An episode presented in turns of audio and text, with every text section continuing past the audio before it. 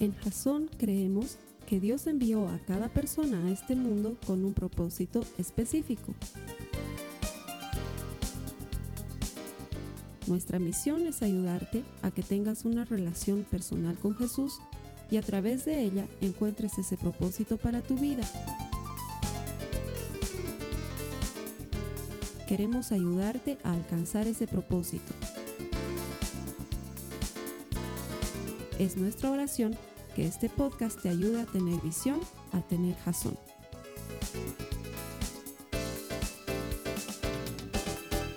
Eliseo, una historia de fe que raya en lo absurdo. Amo la gente atenta. La semana pasada hemos aprendido que este Eliseo era el aprendiz de Elías, ¿sí? Y que había comenzado de cero y que sin embargo había mostrado una obediencia y un compromiso extravagantes y se comprometió de lleno con el Señor. Y su ministerio está cargado de milagros y de cosas sobrenaturales. Es así la vida de Eliseo. Ahora, no todas las cosas sobrenaturales que vas a ver van a ser como que dentro del marco de la sanidad y el perdón. Hay cosas extrañísimas que pasan en la vida de Eliseo, pero que son siempre características de la vida de alguien que está viviendo en lo sobrenatural, viviendo por fe, que es el objetivo de esta serie, que tú y yo aprendamos a vivir por fe. De hecho, la palabra de Dios nos cuenta que en determinado momento em, Eliseo se encontró con unos muchachitos que se estaban burlando con él, perdón, se estaban burlando de él. Presumiblemente era calvo, ¿sí? No sé si muy calvo o comenzando a ser calvo, pero lo suficientemente calvo como para que se burlen de él. De hecho, dice que estos muchachitos empezaron a cantarle viejo calvo, viejo calvo, algo así. Y la palabra de Dios dice que él se puso furioso. No le gustó que se burlasen así de él. Y en ese momento apareció un oso. Está en la Biblia, no me estoy inventando nada. Apareció un oso y los despedazó a los muchachitos. Cosas como esas están en la Biblia y nos enseñan dos cosas bien interesantes. La primera, nunca te burles de un calvo. No, sabes cuán amigos del Señor pueden ser. No sabes si hay un oso cerca. No tienes idea. La segunda, la Biblia tiene historias increíbles. Deberías leer tu Biblia. Es emocionante encontrar lo que el Señor tiene ahí. Y hoy desde la palabra de Dios no vamos a sacar enseñanza de ese pasaje, pero de otro que se encuentra en Segunda de Reyes en el capítulo 3. Y te voy a pedir que te quedes en ese capítulo durante todo el mensaje. Vamos a escuchar esta historia de algo bien interesante. Pero para eso necesito hacer un sondeo de opinión y quisiera que me ayudes levantando la mano, pero no como han hecho para legendarios. No, ¿quiénes quieren ser hombres del Señor? Ahora, tal vez tú ya eres hombre del Señor y por eso no levantabas tu mano también, ¿no veo? O sea, admiro, respeto, respeto y admiro, ¿no? Quiero que levantes la mano si tú estás de acuerdo conmigo en que muchas veces Dios pide cosas raras. ¿Quién está de acuerdo conmigo en que Dios pide cosas raras alguna que otra vez? Es más, de hecho, creo que Dios pide cosas raras siempre. Lo que pide no suele ser normal. Y lo que yo quisiera es que el mensaje de hoy lo veas desde esta perspectiva. Dios puede estarte pidiendo algo raro, pero si tú eso que lo ves como una necesidad muy grande, eso que ves como una cosa muy difícil de lograr, eso que sientes que te está incomodando, si tú la ves como una bendición, vas a darle campo al Señor para que utilice eso complejo y lo transforme en un milagro. Porque tu mayor necesidad puede transformarse en tu mayor bendición si aprendes a depender de Dios. Eso es lo que vamos a aprender desde su palabra. Y la historia comienza relatándonos un cuento sobre tres reyes. Parece esos chistes de, chistes de bar, Tres reyes entraron en un bar, uno de Israel, otro de Judá y otro de Don, pero no es chiste, es verdad. Sí, y lo que pasa es lo siguiente, te quiero poner en contexto. Estos tres reyes, el rey de Israel, el rey de Judá y el rey de Edom, se habían puesto de acuerdo entre ellos para ir a combatir a otro pueblo vecino enemigo que se llamaba Moab. Estos tres reyes son primos cercanos. ¿Por qué? Porque hubo un momento en que Israel y Judá eran una sola, eran una sola nación, Israel y Judá, en determinado momento, pero se dividieron. Pecaron los israelitas y se dividieron, y entonces Judá quedó en el norte, Israel quedó en el sur, y ya llevan muchos años siendo dos reinos separados. Al lado de ellos hay un pueblo que se llama Edom, que son los descendientes de un tal Esaú. Los israelitas son descendientes de Jacob y los edomitas son descendientes de Esaú. Por lo tanto, son primos hermanos, son naciones muy similares. Pero Moab son muy distintos. Ellos no tienen nada que ver con estos tres pueblos y son muy paganos y han decidido juntarse entre tres para ir a darle guerra a los moabitas y eliminarlos. En ese momento estamos. Pero además hay un detalle más importante todavía y es que llevan más o menos unos siete años en la región, unos siete años de sequía. Ha llovido muy poco o casi nada en los últimos siete años en toda la región de Judá, Israel y Edom. Entonces están viviendo una necesidad muy grande. Creo que no es el mejor momento para hacer guerra, pero estos tres reyes deciden enfrentarse a Moab. Ahí nos encontramos en este momento. Acompáñame por favor al verso 10 de 2 de Reyes 3, dice la palabra del Señor. Está hablando el rey de Israel. Dice, ¡ay! exclamó el, el rey de Israel. El Señor ha reunido a tres reyes para entregarlos en manos de los moabitas. Pero Josafat preguntó, ¿acaso no hay aquí algún profeta del Señor para que consultemos al Señor por medio de él? Un oficial del rey de Israel contestó, aquí cerca está Eliseo, hijo de Zafat, el que servía a Elías. Pues él puede darnos la palabra del Señor, comentó Josafat. Así que el rey de Israel fue a ver a Eliseo, acompañado de Josafat y del rey de Edom. Pero Eliseo dijo al rey de Israel, ¿Qué tengo yo que ver con usted? Váyase a consultar a los profetas de su padre y de su madre. No, respondió el rey de Israel. Pues el Señor nos ha reunido a los tres para entregarnos en nuestras manos a los moabitas. Eliseo le respondió, tan cierto como vive el Señor de los ejércitos, a quien yo sirvo, te aseguro que si no fuera por el respeto que le tengo a Josafat, el rey de Judá, ni siquiera te daría la cara. En fin, tráiganme un músico. Mientras el músico tañía el arpa, la mano del Señor vino sobre Eliseo. Hasta ahí nos vamos a quedar por un momento. ¿Por qué Eliseo se porta tan malcriadote y tan agresivo con estos? También necesito explicártelo. Resulta ser que estos reyes son paganos, no creen en el Dios verdadero. Salvo Josafat. Josafat era un buen rey en Judá que seguía la palabra del Señor, que había quitado los lugares de adoración a dioses falsos y que estaba dedicado a servir al Señor. Pero el rey de Israel era de lo peorcito. De hecho, es hijo del peor rey de la historia de Israel que se llamaba Acab y que su mamá se llamaba Jezabel. Si sabes algo de historia bíblica, eran los peores de los peores. Adoraban a Baal, a Sera, a Moloch, a Dagón, a Rimón, a Jamón, a todos los dioses falsos que habían en ese momento. Y les rendían culto. ¿sí? Y los edomitas igualitos, seguían a todos los dioses. Entonces eran paganos.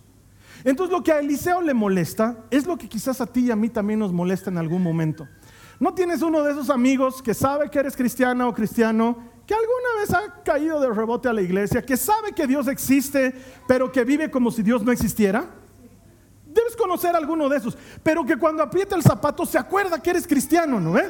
Y te dice, eh, oye, eh, ¿cuándo se reúne tu iglesia? Y tú dices, qué raro, ¿y para qué le interesa, no? Eh, nos reunimos los domingos a las nueve y a las... ¿Iré contigo? ¿Vas a ir? ¿A qué horario vas a ir? Quiero ir. Y tú dices, ¿qué bicho le ha picado? ¿Por qué quiere ir a la iglesia? Ah, porque muchas veces la gente es así. Cuando le aprieta el zapato, ah, Dios existe, ¿no ve? Ah, hay reuniones en las iglesias los domingos, ¿no ve? Y así como son buenos para buscar a Dios cuando les aprieta el zapato, también son buenos para echarle la culpa cuando las cosas no salen bien, como acaba de hacer el rey de Israel que dice, ay, el Señor ha sacado a tres reyes a morir al desierto, ahora te habías acordado del Señor, ¿no ve? Porque hay gente que dice, ay, ¿dónde está Dios cuando los niños mueren de hambre en África? ¿Dónde está Dios que no ha impedido que el fulano sea acribillado en la puerta de su casa? Ah, ahí sí podemos echarle la culpa a Dios. Pero la verdad es que hemos sacado a Dios de todo. Lo hemos sacado de las escuelas, lo hemos sacado de la constitución política, lo hemos sacado de las instituciones públicas, lo hemos sacado de todo lado. Pero sí, cuando las cosas aprietan hay que echarle la culpa a Dios. Quizás entiendas por qué Eliseo está tan indignado porque claro, ahora sí vienen a decir, ay, el Señor. Que si no fuera que los respeto este caballerito, no les hablo. Y claro, Josafat sí sabía quién era Eliseo, porque Josafat está siguiendo al Señor.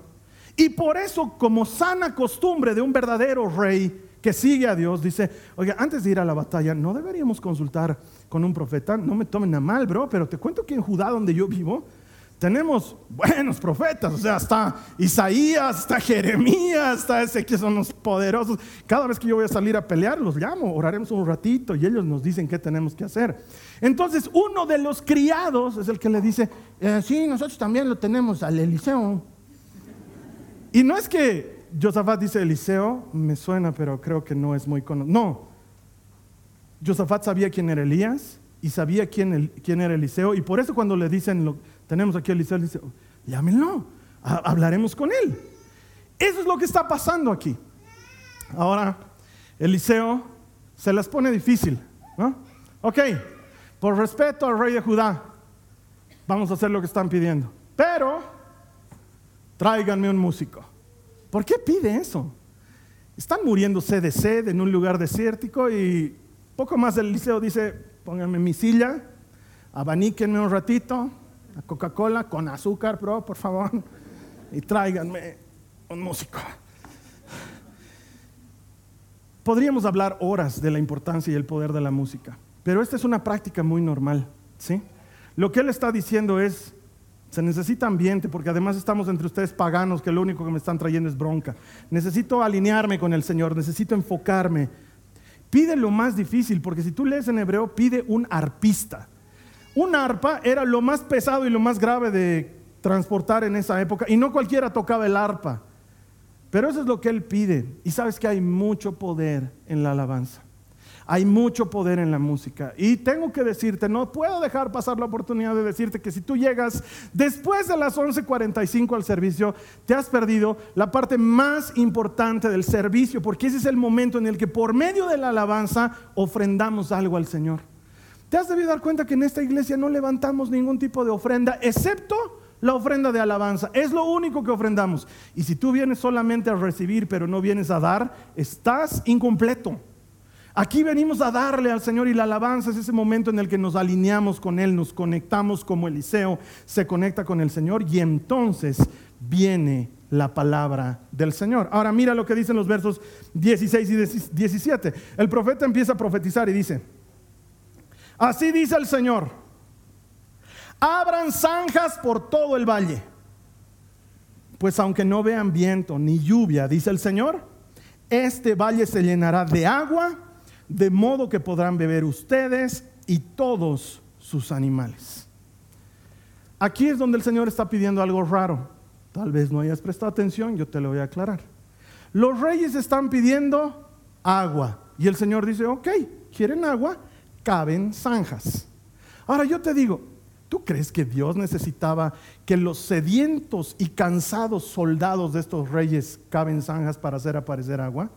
A ver, nos pondremos un ratito en nuestro lugar. El mismo Dios que causó el diluvio universal no tiene de dónde sacar agua si es que estitos no hacen sus zanjas. Ay, le sobra agua.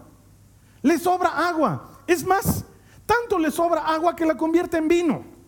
Él no tiene problemas con el agua. Pero ¿sabes qué? Esto nos está revelando algo del carácter y de la personalidad de Dios. Es como si Él estuviese diciendo algo así como, muéstrame tu fe primero para que luego yo te muestre mi fidelidad. Primero tú mostrame que me crees para que yo te muestre lo que puedo hacer. Porque saben que hermanos, la fe es una acción. No es algo pasivo, es algo activo. Tener fe no es estar estático, tener fe es estar en movimiento. De hecho, Santiago nos dice en su carta que la fe sin obras es una fe. Es una fe muerta.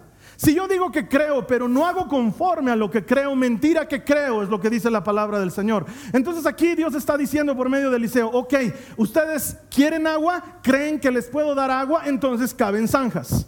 Si tú crees que yo puedo darte agua, tú cava una zanja para que yo la llene de agua, pero tú primero haz algo. Es la manera de ser de Dios, es así, siempre es su personalidad, siempre. Lo puedes encontrar en cientos de lugares en las escrituras. ¿Por qué? Porque por alguna razón, aunque Él puede hacer el milagro, Él quiere que tú participes del milagro. ¿Cuántos dicen amén a eso?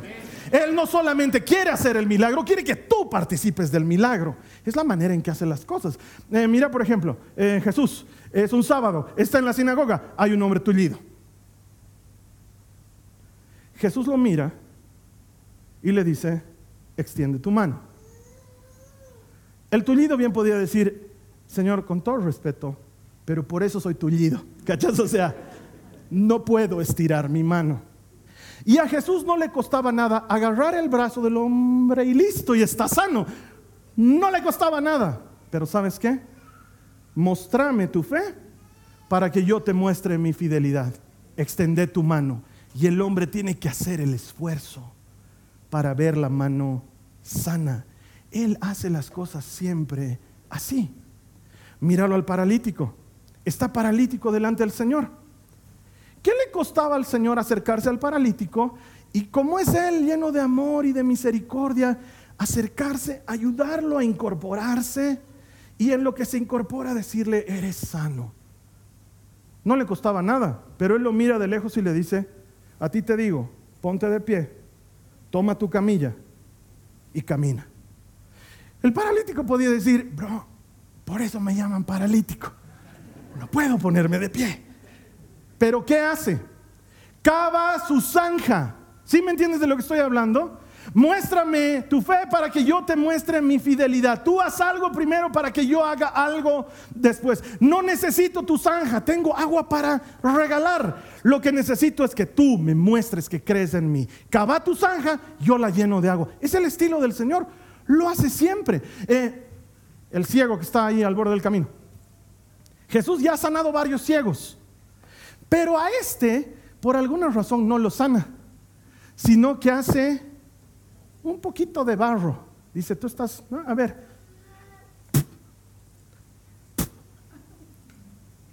Agarra, falta. Empieza a amasar. Está muy seco todavía. Pero no está viscoso. Y cuando ya tiene, entonces dice, a ver, a ver, a ver, a ver.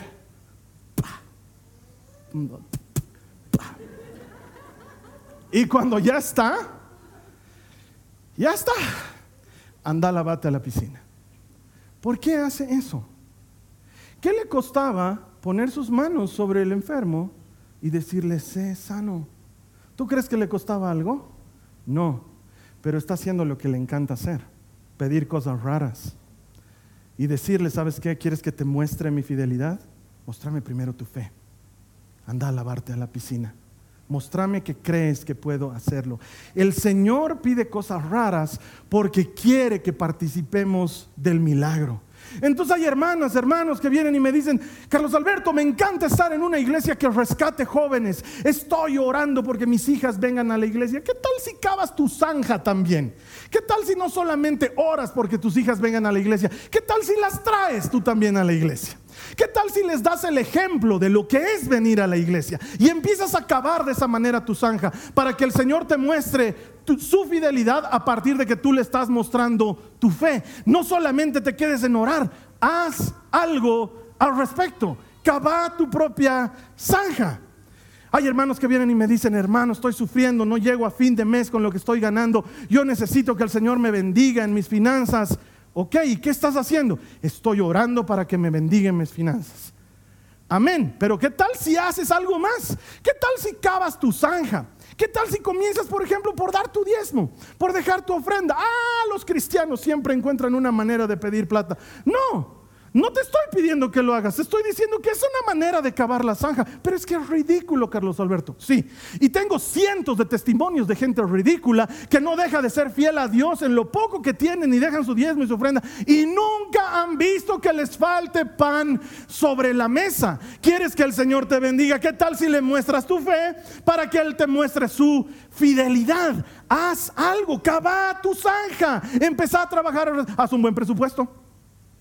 Sé fiel en tu lugar de empleo. No estés perdiendo el tiempo facebookeando o whatsappeando cuando te están pagando por hora. Mostrale al Señor que estás cavando tu zanja y deja que Él te muestre su gran poder y su gran fidelidad. Hay algún hermano ahí que dice, yo estoy orando por la idónea. Que el Señor me regale la compañera perfecta. Hermano, ¿Y tú qué tienes de perfecto? Comenzaremos por cavar tu zanja. peinate. Es un gran comienzo. Bañate, lavate los dientes. Es bien. Algunos hermanos, el Señor dice que te pongas desodorante. Aunque no creas, eso es ponerse en la brecha, acabar la zanja, volvete responsable. Conseguí un empleo. Mostrar que eres un hombre de verdad. Deja de vivir en el sótano de tus papás y pagate tú mismo tus megas de tu celular. ¿Qué tal esa? Vende tu PlayStation y mostrar que eres hombre responsable. En lugar de que tu papito te dé plata, ¿qué tal si tú le das plata a tu papá? Y entonces cuando tú has cavado tu zanja, el Señor la llena con agua. Ah, acabo de pisar algunos pies ahí, pero debo decirte que es muy fácil decir, Señor, mándame la idónea. ¿Y tú qué estás haciendo para que el Señor te mande la idónea? Cava tu zanja, porque el Señor le muestra su fidelidad a aquellos que primero muestran su fe. Porque mi hermana, mi hermano, solo Dios puede llenar las zanjas de agua, pero nosotros tenemos que abrir las zanjas. Solo Dios puede proveernos del agua, pero a veces Él quiere que tú y yo cabemos nuestra zanja. Y si prestas atención en el verso 17 dice, pues aunque no veían venir viento ni lluvia, o perdón, dice el Señor, pues aunque no vean viento ni lluvia, este valle se llenará de agua. No vas a ver que llueva, no vas a ver que el viento sople, solo cava tu zanja, no vas a ver nada. Porque sabes qué? El ver está peleado con la fe. ¿Vivimos por fe o vivimos por vista? No podemos vivir por los dos. Si tú vives por vista, dejas de vivir por fe. Y si tú vives por fe, dejas de ver. Y el Señor dice, no vas a ver nada. No esperes que porque estás cavando la zanja empiece a salir agüita. Y mira, cavo más y se empieza a llenar. no. Vas a cavar y cavar y cavar y va a seguir seco. No vas a ver viento ni lluvia pero yo lo voy a hacer, dice el Señor. Voy a cumplir con mi palabra. Y quizás tú seas esa mamá que lleva meses orando por su hijo y cada fin de semana te viene más borracho. No te des por vencida, seguí orando por él. Aunque no veas nada, el Señor va a hacer algo. Quizás tú seas esa hermana o ese hermano que ve que su pareja no cambia, que sigue siendo torpe, que sigue siendo agresivo, que sigue siendo esa persona que no se puede confiar. Tú seguí confiando en el Señor, seguí cavando tu zanja, seguí haciendo lo que el Señor te mandó. Pero ¿qué tiene que ver la zanja con el marido? Probablemente nada. Dios pide cosas locas. Tú hazle caso. Porque aunque no veas lluvia, aunque no veas viento, ¿quién cree que el Señor igualito puede llenar el lugar de agua? No se trata de lo que ves, se trata de lo que Él es capaz de hacer. No te guíes por lo que ves. No se puede vivir por vista y vivir por fe al mismo tiempo. Mira lo que dicen los versos 18 al 19, del mismo capítulo. Ok, el Señor acaba de decirles, voy a llenar las zanjas de agua. Y luego continúa diciendo, esto es poca cosa para el Señor. ¿Qué dice ahí? Esto es poca cosa para el Señor. Quiero que lo leas conmigo. ¿Qué dice ahí? Esto es poca cosa para el Señor, pero no leas pues como lector de Biblia. lee como, esto es poca cosa para el Señor. Como profeta de, Israel, esto es poca cosa para el Señor. ¿Qué cosa es poca cosa? Lo del agua. ¿Estás pidiendo agua? Es poca cosa para el Señor. Que además entregará a Moab en manos de ustedes. De hecho, ustedes destruirán todas las ciudades fortificadas y las otras ciudades principales. Cortarán los mejores árboles, cegarán los manantiales y sembrarán de piedras los campos fértiles. El Señor no solamente quiere darte lo que le estás pidiendo. ¿Quién dice amén a eso? Quiere darte algo más. Lo del agua es poca cosa, dice el Señor. O sea, se han reunido tres reyes con sus ejércitos, todos bonitos, para pedirme agua. dice el Señor. Literal, dice, ¿en serio te has reunido con tus caballitos y tus tamborcitos y tus metrallitos para pedirme agua? Eso es poca cosa. Eso es poca cosa porque no sé si has notado, pero este planeta está hecho de agua. Tengo agua. Tengo para botar agua. Yo quiero hacer algo mayor todavía. Y entonces te das cuenta que vivir por fe es entender que seguimos a un Dios abundante. Él no se conforma con darte agua. Él siempre quiere hacer más servimos a un Dios abundante. De hecho, me encanta cómo cría a Israel para que entiendan su abundancia. Los lleva al desierto.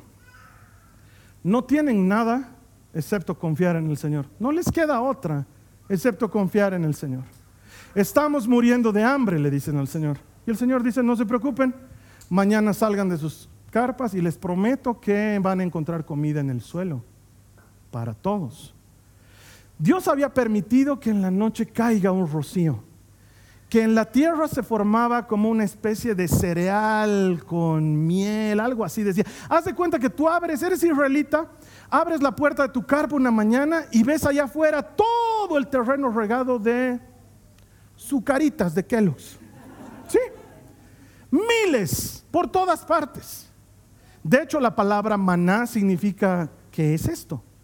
Los israelitas recogen y dicen, maná, maná, maná.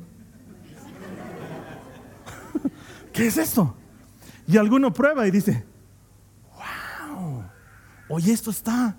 Y dice que lo podías moler y lo podías hacer harina y podías hacer tortas, panes, podías hacer todo tipo de masas y paninis y sándwiches y pizzas y todo lo que te imagines, podías. Y me encanta porque Dios les dice, tú abres tu carpa y todos los días hay maná ahí para ti.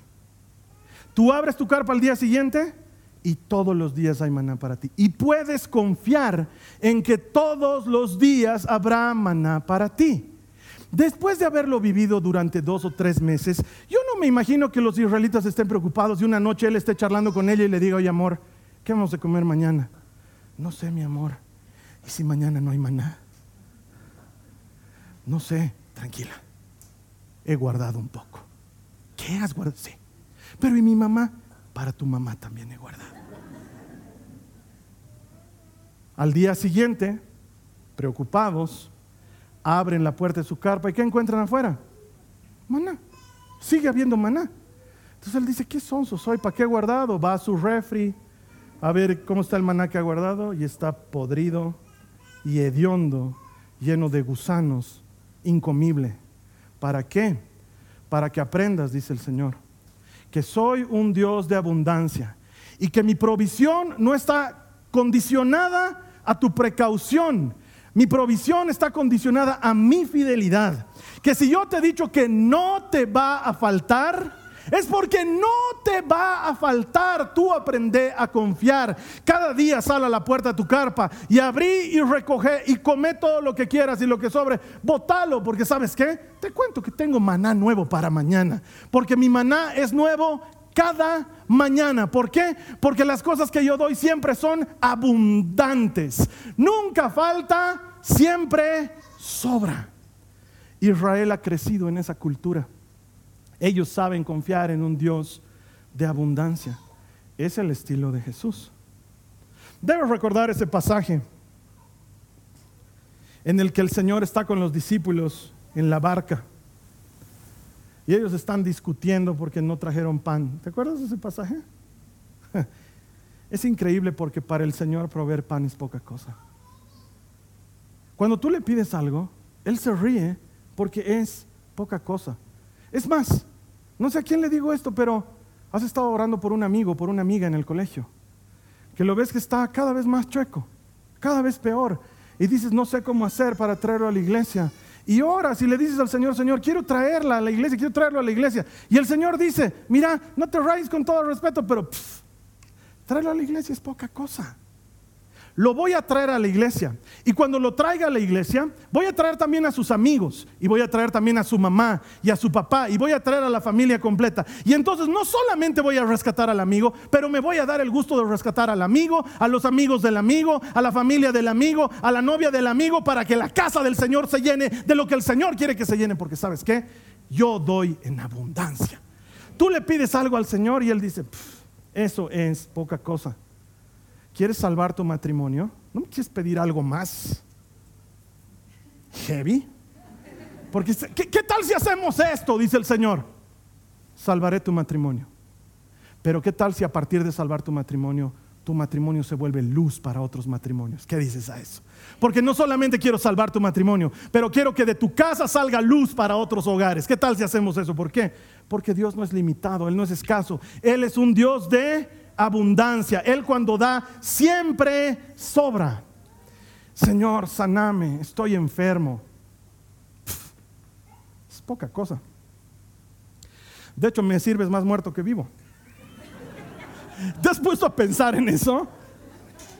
Le servimos al Señor más muertos que vivos. Porque al final la eternidad es con Él cuando hemos pasado por el velo de la muerte. Y entonces, ¿por qué alguien debería rescatarte de la muerte? ¿Por qué alguien debería sanarte si le servimos más muertos que vivos? Porque para el Señor sanar de una enfermedad es poca cosa. No solamente quiero sanarte de tu enfermedad, pero quiero que cumplas tu propósito y tengo cosas grandes que voy a hacer por medio tuyo. Y cuando tú estabas viendo el pozo de la muerte, Él dijo, este hijo mío estaba muerto y lo he encontrado, estaba perdido y lo he rescatado, ya se nos había ido, pero yo le he dado vida. ¿Por qué? ¿Para que esté vivo? ¿Viendo ESPN? No, el Señor quiere hacer algo más grande. ¿Cuántos dicen amén a eso? Es su estilo. Él es un Dios abundante. Por eso los discípulos están peleando. Juan, tenías que traer pan. Perdón, bro, pero no era yo, era el Andrés. Andy, ¿has traído pan? No me tocaba a mí. Y el Señor se da cuenta. ¿De qué están discutiendo? Les dice. ¿De qué están discutiendo? No quieren decirle. El Señor estaba pensando en otra cosa, estaba en lo suyo. Entonces les dice, chicos, hay algo más importante. Cuídense de la levadura de los fariseos. Cuídense de su levadura. Y ahí Pedro dice, levadura, yo les he dicho, pan nos va a romper. Entonces ahí el Señor se enoja, ¿de qué están discutiendo? ¿No han entendido? A ver, Bart, Bart, porque así le decía Bartolomé, Bart. ¿Cuántas canastas hemos recogido después de la primera multiplicación, Bart? Doce. Ok. Mateo. Mateo. ¿Cuántas canastas hemos recogido después de la segunda multiplicación? Siete. ¿No han entendido todavía? ¿Ustedes creen que yo hago una multiplicación y sobra porque la gente no ha querido comer? Creo que no han entendido todavía. Lo que me pides es poca cosa. Porque yo nunca hago las cosas para que alcancen. Yo siempre hago las cosas para que sobren. Es un Dios abundante. Agua es poca cosa, yo puedo hacer más por ti. Les voy a contar una historia que no he pedido permiso, pero prefiero pedir perdón después. Ustedes todos la conocen a la Techi, que está sentada aquí en la primera fila. Hermana de muchos años, muy amada, conocida por todos. Esta hermana ha tenido dos hijos hermosos. Una hija hermosa que se llama Jimena y un hijo fallado que se llama Osvaldo. La hija hermosa le daba motivos de orgullo a la mamá, siempre bien portada, se casa con un varón del Señor, familia cristiana. El otro estaba camino al despeñadero. Amiguero, borracho, perdido. La Techi oraba al Señor, Señor, rescatalo a mi hijo, Señor, rescatalo a mi hijo. Y el Señor decía, es poca cosa rescatarlo al Osvaldo. Yo puedo hacer cosas mayores con el Osvaldo. La Techi no sabía que el Señor quería hacer cosas mayores con el Osvaldo. Ella solamente oraba, Señor, rescatalo. Me hablaba, me decía, Carlos, lo podemos traer a tu grupo. Quiero que hables con él. Yo decía, Techi, yo no voy a hablar con tu hijo, no lo conozco. Pero por favor, yo sé que si tú hablas con él, que él venga, le decía. Tú tráelo que él venga y vamos a ver qué pasa. Bueno, pues la Techi insistió, insistió. Pala, pierna, tierra. Pala, pierna, tierra. Zanja, zanja, zanja. Hasta que un día me aparece un tal Osvaldo.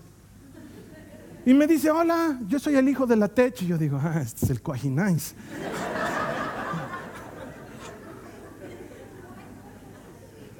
Le digo, hola, bienvenido, no sé qué. Nos vamos a reunir tal día, ya hermano, no sé qué. Va a esas reuniones, un grupo de conexión los miércoles en la noche. Le encanta. No puedo entender por qué. Este chico no necesitaba pertenecer a algún lugar. Él ya pertenecía. Era el alma de la fiesta, vivía en fiestas, donde iba todos lo querían, tenía amigos en todos los colegios de La Paz, porque por eso era pues el problema. De chiquito lo ha atropellado un auto, se ha caído de un árbol, dos veces casi se ha muerto, lo han botado tres colegios. Grave, o sea, la mamá con razón necesitaba desesperadamente que Cristo lo rescate. Este chico no necesitaba pertenecer, pertenecía a los yuppies y a los cuapis y a los pepis y a los yopis y a todos los grupos de La Paz y sin embargo, entra un grupo de conexión y se siente parte. Siente que ese es su lugar. Y desde ese día no deja de asistir nunca más. Lo peor es que había sido un terrorista. Nosotros no sabíamos, pero se encargaba de traer gente. Y el grupo de conexión empieza a crecer, y empieza a crecer, y empieza a crecer. Un grupo de conexión normalmente tiene 12, 14 personas y está sano y bien. 12, 14. Nosotros éramos ya 52. De esos 52, creo que 40 los había invitado el Osvaldo. Es la única persona en toda la historia a la que le he hablado y le he dicho, bro, porfa, ya no invites a nadie a la iglesia. es que no tenemos dónde entrar, no hay casa que nos aguante. ¿Cómo vamos a hacer con 52 personas? Lo que la Techi no sabía, lo que yo no sabía, es que para el Señor era poca cosa rescatarlo a Osvaldo. Él quería rescatarlo a Osvaldo, pero tal vez hacer algo más. ¿Qué tal darle un hermoso matrimonio? ¿Qué tal que ese matrimonio empiece a rescatar otros matrimonios por medio de su fe y de su testimonio? ¿Qué tal que no solamente eso? ¿Qué tal si lo llamamos a la montaña y que se encuentre con el legendario número uno en la soledad de la montaña? Y que sea líder de hombres y que sea líder del club de la pelea y que empiece a rescatar otros varones. Porque si es un terrorista, que ponga bombas en todo lado. ¿Qué tal si hacemos eso? Techi, es poca cosa lo que me pides de rescatar tu hijo. ¿Qué tal si lo transformamos en luz para las naciones? ¿Te parece poca cosa? El Señor es abundante. Tú estás orando porque el Señor lo traiga a tu hijo.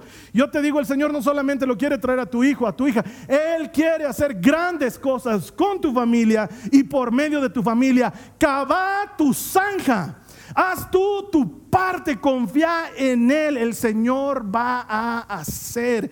Y quizás me digas, es que yo ya no puedo. Porque mi hijo el otro día me ha dicho que es ateo. Ah, eso te pasa por mandarlos a estudiar a la Argentina. Mentira, Argentina, los amo. Tricampeones del mundo, vamos. No creo que un papá o una mamá pueda estar tranquilo sabiendo que su hijo le ha dicho tal cosa. Pero una cosa puedo decirte parte del Señor. El Señor Jesucristo dice, cree en el Señor Jesús y serán salvos tú y tu casa. Y si Él dice eso, es porque es poca cosa que tú seas salvo. Él quiere que seas salvo tú y tu casa. Él va a hacer lo que le pides y más todavía porque servimos a un Dios abundante. Los reyes pedían agua y Dios decía, yo quiero eliminar a Moab de la faz de la tierra. Te voy a dar tu agüita, pero prepárate para que la victoria sea grande. Verso 20 al 25 dice, a la mañana siguiente, a la hora de la ofrenda, Toda el área se inundó con el agua que venía de la región de Edom. Yo me imagino ahí al rey de Israel codeándolo al rey de Edom diciendo, oye, habías tenido agua en tu reino, ¿por qué no avisas? Ahora bien, cuando los moabitas se enteraron de que los reyes habían salido para atacarlos, movilizaron a todos los que podían servir en el ejército y tomaron posiciones en la frontera. Al levantarse ellos por la mañana, el sol se reflejaba sobre el agua. Presta atención y a los moabitas les pareció que estaba teñida en sangre. Es sangre de batalla, exclamaron. Estos reyes se han debido pelear unos contra otros. Vamos, Moab, hay que saquearlos. Cuando los moabitas llegaron al campamento de Israel, los israelitas les hicieron frente y los derrotaron. Aquellos se dieron a la fuga, pero los israelitas los persiguieron, los aniquilaron y los destruyeron en sus ciudades. Cada uno tiró una piedra en los campos fértiles de Moab hasta llenarlos. Además, cegaron los manantiales y cortaron los mejores árboles y solo Kir quedó en pie aunque los honderos la acercaron y también lograron conquistarla. Dios hizo tal y como había dicho que iba a hacer. No solo les dio agua, sino que hizo desaparecer a Moab delante de ellos. Pero si no prestas atención, te olvidas lo importante de esta lectura. Porque esa gran victoria militar comenzó cavando una zanja. Y no sé si tú sabes cómo se cava zanjas, yo no soy legendario. Ellos cavan zanjas hartas. pero hasta donde yo recuerdo para cavar zanja es pala, la clavas en la tierra, le tienes que echar una pisada y sacas tierra y botas. Eso ya se llama zanja, ni siquiera es hueco. Si has cavado tierra, sabes que no es nada. Todo ha comenzado con una pala, tras otra pala, tras otra pala, una y otra y otra vez sin darse por vencidos. A nosotros nos encantaría clavar la pala y que el lugar estalle y se vuelva una vertiente, pero no es así. Nos encantaría orar por nuestro hijo y que nuestro hijo en ese momento diga, mamá, creo que el Señor me ha llamado a ser profeta a las naciones. Nos encantaría, nos encantaría eh, haber estado orando por una esposa y que el Señor te lleve un desfile de modas en la noche y veas a Marinka y a Yubinka y a desfilando y digas, Señor, gracias Padre, y el Señor te diga, elegí hijo. You pick. Pero no es así. No es así. Hay que comenzar de a poco, zanja por zanja, una detrás de la otra. El Señor es el mismo. Él no va a fallar. Él te va a dar la victoria. Pero tú vas a tener que cavar la zanja. Y hasta donde yo leo, vas a tener que pelear contra Moab. A Dios no le costaba sacudir la tierra y que los moabitas se mueran. Pero Dios quiere que tú seas parte del milagro. Han sido los israelitas los que han tenido que perseguir a Moab mientras Moab escapaba. Han sido los israelitas los que han tenido que tomar posesión de la tierra. El Señor quiere que tú lo hagas. Por alguna razón, Él quiere que tú lo hagas. Pero no ves viento y no ves, no ves lluvia y te estás desanimando. Y el Señor dice, no te desanimes. Aunque no veas, igualito yo estoy trabajando. Aunque no lo veas, igualito yo estoy haciendo. Tú cava tu zanja. Seguí haciendo lo que Él te ha mandado hacer. ¿Eso significa qué? vas a tener que seguir llegando a tiempo a ese trabajo que no te gusta. Y vas a tener que seguir poniendo tu dedo en el biométrico. Y vas a tener que hacerlo tres meses, tres años, no lo sé. Tú seguí cavando tu zanja. No te des por vencido. Él sabe por qué te ha pedido hacer algo tan raro. Vas a tener que seguir recibiendo a tu esposa o a tu esposo con amor en las noches cuando llega del trabajo pero sigue siendo un secote. Voy y lo saludo y sigue siendo un secote. Y probablemente siga siendo un secote los próximos 15 días, 15 meses, 15 años, no lo sé. Carlos Alberto, yo ya de aquí 15 años, ¿para qué quiero marido? Créeme que vas a querer. De aquí a 15 años vas a querer, créeme que vas a querer. Tú seguí cavando tu zanja. ¿Quién va a decir amén a eso? Tú seguí haciendo lo que Él te ha dicho que hagas. Pero es que este mi hijo, Carlos Alberto, cada vez me llega más borracho. Tú seguí orando. Y cuando él esté dormido, pon tu mano sobre él. Tres semanas, seis semanas, seis meses. Seguí haciéndolo. Jamás descartes lo que Dios puede hacer a través de un sencillo acto de obediencia. Tú piensas que no va a funcionar, pero el Señor dice, es poca cosa. Tú seguí cavando tu zanja. Sería pues hermoso ir al gimnasio y que en cuanto has hecho un abdominal, ya sale aquí. Hermanos, viviríamos pues agachándonos todo el rato. Pero no pasa así. Tú seguí yendo al gimnasio. Quítale un pan a tu día. Y volverlo a hacer mañana. Volver a ir al gimnasio. Y quitarle otro pan ese día. Y volver a ir al gimnasio y quitarle otro pan. Y luego, después de dos años, tal vez, tres años, Ahí va a estar el fruto de todo el gluten que has eliminado de tu vida. Es verdad. Si en lo natural funciona así, ¿cuánto más no debería ser en lo sobrenatural? No te des por vencido, pero quizás tú digas es que es muy poco. Es muy sencillo. Y el Señor dice en Zacarías en el capítulo 4 en el verso 10, no menosprecien estos modestos comienzos.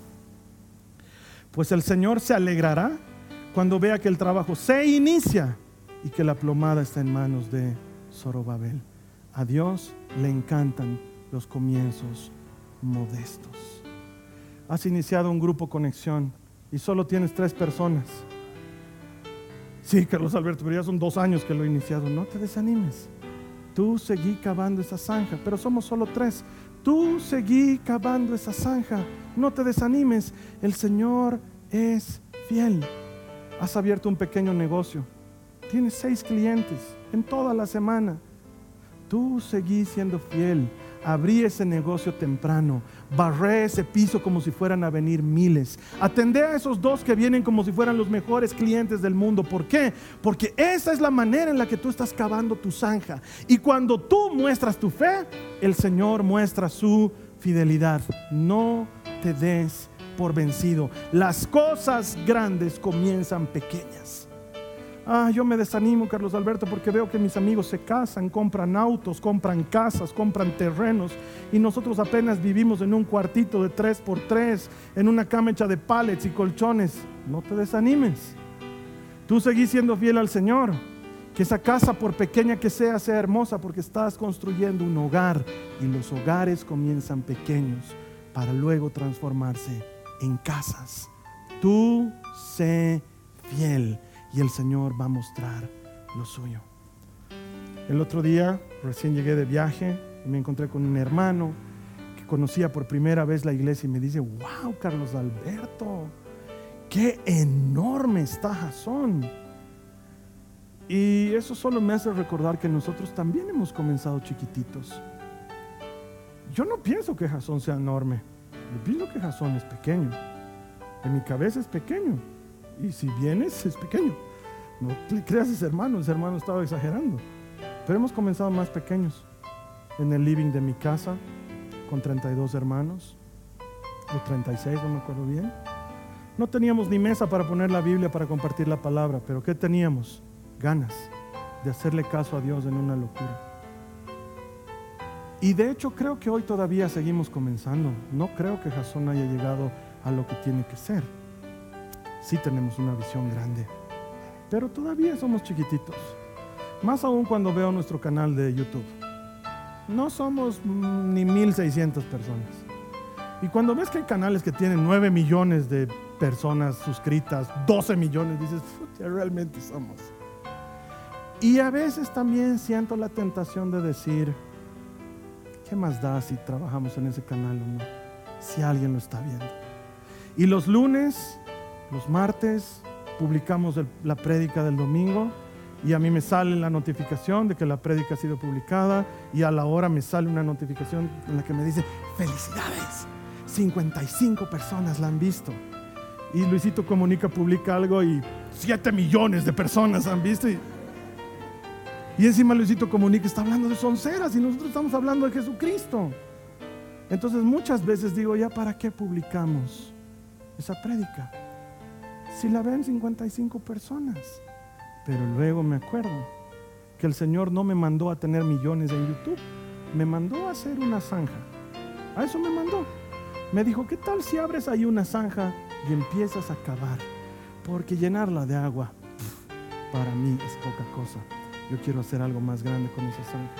Entonces cuando recuerdo eso digo, oye, ¿y si este lunes publicamos otra prédica? Y el siguiente lunes publicamos otra prédica. Y el siguiente lunes publicamos otra prédica y así los años que haya que publicarles. Tal vez nunca la vean 12 millones de personas, pero quién sabe lo que Dios puede hacer por un pequeño acto de obediencia. Tú hazle caso y cava tu sangre. Esta ha sido una producción de Jason Cristianos con propósito. Para mayor información sobre nuestra iglesia o sobre el propósito de Dios para tu vida, visita nuestro sitio web www.jason.info. Allí encontrarás muchos recursos para animarte en tu relación con Dios, enseñanzas, nuestro blog, prédicas y mucho más. Te lo deletreamos www.jazon.info también puedes visitarnos en nuestro sitio en Facebook www.facebook.com barra Que Dios te bendiga abundantemente. Muchas gracias.